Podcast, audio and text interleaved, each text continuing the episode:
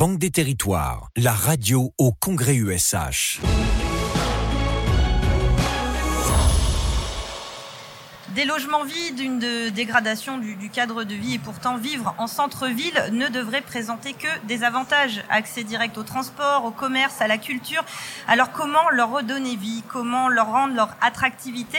Nous allons nous intéresser à la rénovation euh, des cœurs de ville dégradés avec toujours euh, Romain Lucaso, directeur général du groupe 7, mais aussi euh, Marie-Odile Farino. Bonjour. Bonjour. Vous êtes euh, donc euh, vous êtes au développement économique et attractivité, directrice des opérations au groupe 7 et également avec nous Martine Fabre. Bonjour Martine. Bonjour. Vous êtes euh, consultante développement du territoire, aménagement et économie au groupe 7. Romain Lucaso, comment le groupe 7 se positionne-t-il justement sur ces questions de centre-ville dégradé Alors la, 7 est très active en conseil auprès de nombreuses villes, soit à travers les programmes Action Cœur de Ville, Petite Ville à travers Petite Ville de demain et quartier politique de la ville, et évidemment, on mesure tous les jours euh, l'articulation, euh, l'interdépendance entre les problématiques de l'habitat dans ces territoires et les enjeux de redynamisation des centres-villes. Les deux vont ensemble, comme euh, le précédent intervenant l'a bien souligné. et donc, en traitant la question du logement de façon complètement liée aux, autres dimensions de la centralité, qui sont le commerce, les espaces publics, les équipements, les services, les nouvelles mobilités, etc. Ben, du coup, c'est gagnant-gagnant parce qu'effectivement, on, est capable d'accompagner les collectivités pour redynamiser de façon concrète euh, leur centre-ville. Euh, il y a une autre dimension importante, euh, c'est tout le sujet de la facilitation de l'aide à la décision aux collectivités à travers effectivement l'apport d'expertise, de, de, benchmark, de, de capacité de programmation, de sécurisation financière, juridique, opérationnelle. Et par ailleurs, on accompagne les chefs de projet des collectivités pour les aider à définir leurs enjeux euh, voilà, sur, sur les, problématiques de logement et d'habitat. C'est vrai que vous accompagnez euh, les acteurs euh, justement des, des collectivités pour redonner vie à, ces centres-villes. Marie-Odile, quels sont les enjeux pour les communes et surtout comment effectivement redonner vie et comment redonner vie à ces centres-villes Alors les enjeux, ils sont très nombreux. Effectivement, on accompagne un peu plus de 120, presque 150 collectivités, euh, petites villes et villes moyennes. Concrètement, euh, un des premiers enjeux, c'est maintenir les habitants. Euh, maintenir les habitants dans les centres-villes, en attirer d'autres si c'est possible, mais déjà maintenir, maintenir les habitants, maintenir les services, les équipements également, tenir la trame urbaine, requalifier aussi les espaces publics, redonner, je dirais, de l'attractivité au centre, au centre-ville, euh, réutiliser euh, les rez-de-chaussée, redonner, le faire en sorte que effectivement euh, le centre-ville vive à toutes les heures quasiment de, la journée. en même temps, c'est aussi un objectif d'être agile, de s'occuper aussi des questions de rénovation du bâti. Et à la fois, bien sûr, par rapport aux enjeux aujourd'hui climatiques de sobriété, mais également pour redonner euh, une capacité financière à des ménages qui sont en général, en tout cas dans les centres-villes, euh, parmi les plus euh, démunis. On, parle souvent de, parc social de fait, y compris, y compris dans les, dans les centres-villes. Et ce qui est compliqué, c'est qu'en même temps, ça c'est vraiment porté, et porté, on le voit nous aujourd'hui dans nos missions, beaucoup par les élus locaux, etc. Et en même temps, on a toujours cette attractivité, en tout cas, ou cette attraction de euh, la maison individuelle, du bout de jardin, de l'extérieur, qui fait que euh, même avec la pression foncière, même avec la sobriété euh, foncière, on a des projets de densification dans des zones périurbaines qui vont devoir être mis au regard également de ce qui peut se, passer, se passer en centre-ville. De ce fait, on, on voit bien qu'aujourd'hui, euh, bien sûr, il y a des actions très fortes, des actions euh, et des dispositifs qui se disent depuis des dizaines d'années, notamment on pense aux OPA, aux OPA RU, etc. Euh, on voit de plus en plus la nécessité de penser global, ce que disait également Romain Lucaso tout à l'heure, de traiter à la fois bien sûr du logement, de l'habitat dans sa globalité, des commerces, des espaces publics, de la mobilité. Et donc on revient aussi à des opérations intégrées euh, des concessions d'aménagement de centre-ville, pourquoi pas, euh, avec bien sûr qui vont nécessiter euh, un, portage important par les, collectivités, et puis ce qu'on a appelé, ou ce qu'on appelle un peu dans notre jargon, un peu des, opérations un peu coup de poing, se dire qu'on ne peut pas tout traiter non plus, mais par contre qu'il y a des espaces vraiment stratégiques et sur lequel il faut peut-être aller effectivement jusqu'à la démolition-reconstruction. Et pour ça, notamment euh, dans ces territoires qui sont parfois très détendus, on a la chance d'avoir aussi l'adossement euh, à des bailleurs, euh, à des opérateurs qui vont pouvoir effectivement engager ce type d'opération là où le, pur privé, en tout cas la promotion privée, n'ira pas, n'ira pas de fait. Alors du coup, euh, réhabiliter du bâti euh, très ancien, euh, redonner envie aux gens de revenir vivre en centre-ville, peut-être amener du commerce, amener de l'activité économique. C'est quoi? C'est trouver les bons partenaires, comme vous venez de l'évoquer? quoi d'autre comme ingrédient, on va dire secret, pour redonner vie à ces centres-villes? D'abord, si on avait un ingrédient secret, on serait très très riche. Et voilà. Parce que comme vous le dites, c'est pas des sujets qui intéressent le privé. Du on coup, se poserait pas forcément. Alors, c'est des sujets qui peuvent intéresser le privé à partir du moment où ils sont mis en sécurisation. C'est-à-dire que là, et c'est là aussi, je dirais, toute la force de, à la fois de, euh, du partenariat public-privé, euh, euh, c'est également de se dire que on peut, on peut monter à la fois des structures ad hoc, avoir des partenariats, de la copromotion, y compris entre, entre un opérateur privé et un opérateur public. Voilà, en tout cas, il n'y a pas non plus une recette miracle. On, on le voit nous, dans, dans les opérations comme on l'a déjà dit, il faut s'adapter à chaque territoire. Il faut s'adapter à chaque territoire. Il y a des territoires où ça va avoir un intérêt effectivement d'avoir ces opérations un peu globales de concession d'aménagement qu'on maîtrise bien. Peut-être aussi de mettre davantage de choses dans une concession d'aménagement, y compris euh, y compris des, opérations, euh, je dirais, de construction, mais y compris la gestion et l'animation euh, d'un centre-ville. Il y a des endroits où on va fonctionner différemment. On va s'appuyer aussi sur des offices fonciers solidaires, euh, sur des établissements publics fonciers pour aller euh, racheter et porter du foncier, euh, sur des filiales d'EPL qui vont pouvoir là aussi faire du portage et de la rénovation dans, le long terme, et bien sûr sur, sur, les, sur les bailleurs, etc. Donc on a cette capacité, il faut vraiment avoir cette ingénierie qui va rassembler euh, autour de la table toutes les, tous les ingrédients, je dirais, pour, euh, pour pouvoir trouver euh, effectivement des solutions.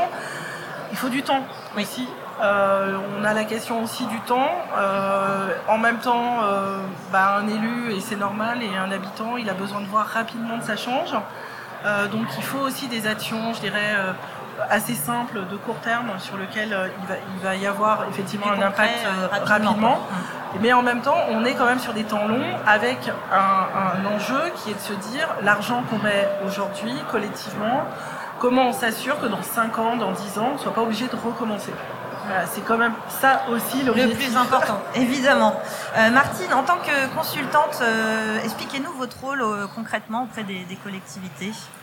Alors, euh, le rôle d'un consultant à, la 7 ou dans le groupe 7, c'est d'abord d'être un élément pivot et un élément sur l'anticipation. Il faut pouvoir permettre au personnel politique et à l'ensemble des équipes au sein d'une commune ou au sein d'une structure intercommunale de retrouver une dynamique d'anticiper les actions à mener, de les challenger sur euh, des décisions à prendre. Il fallait euh, déterminer les éléments de la faisabilité pour pouvoir, euh, pour pouvoir consolider la mise en œuvre du projet et lui donner un calendrier, des perspectives et des enveloppes financières. Et du concret, effectivement, comme on l'expliquait avec Marie-Odile. Alors peut-être deux exemples concrets, parce que voilà, quand on parle du terrain, on comprend mieux souvent. Est-ce qu'il y a deux, deux projets que vous pouvez nous évoquer du projet euh, euh, sur lequel euh, vous avez dû échanger avec...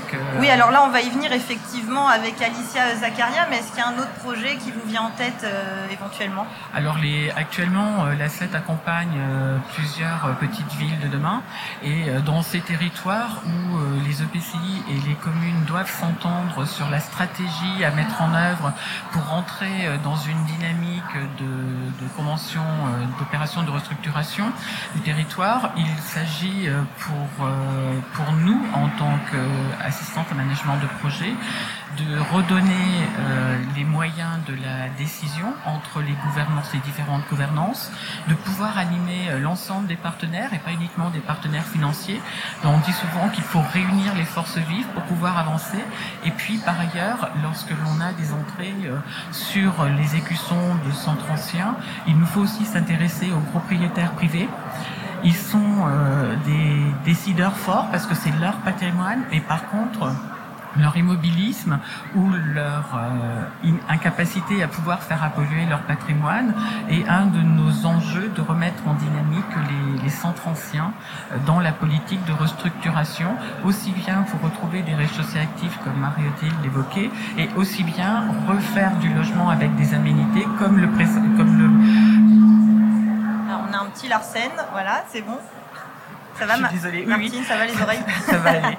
Et, euh, et, de retrouver donc des aménités pour pouvoir concurrencer euh, le logement, la maison en pavillon en extérieur et revenir sur du logement qualitatif avec des aménités comme les attendent demain les futurs propriétaires et les futurs habitants dans nos petites villes. Bah oui, on a envie d'être bien chez soi et bien dans son quartier évidemment. Et puis c'est un travail collectif, euh, comme vous l'avez dit.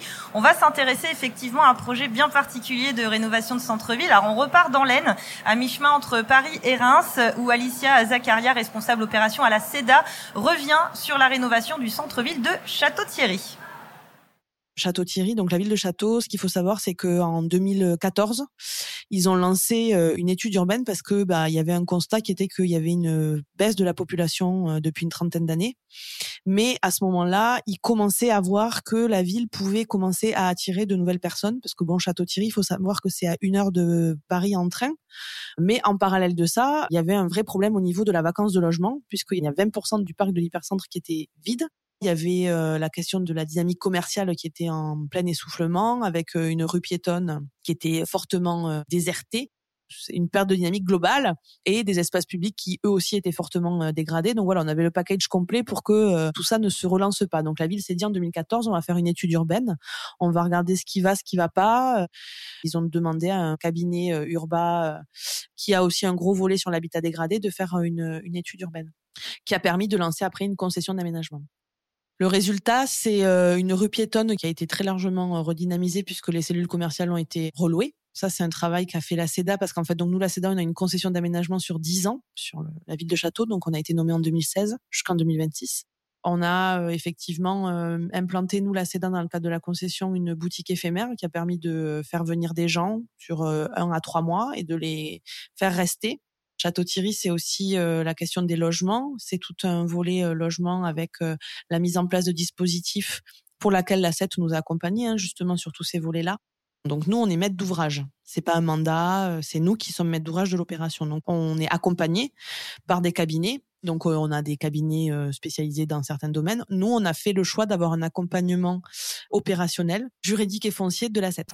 C'était Alicia euh, Zakaria, responsable opération à la CEDA. Alors, elle vend bien le centre-ville de, Château-Thierry en référence une heure euh, de Paris.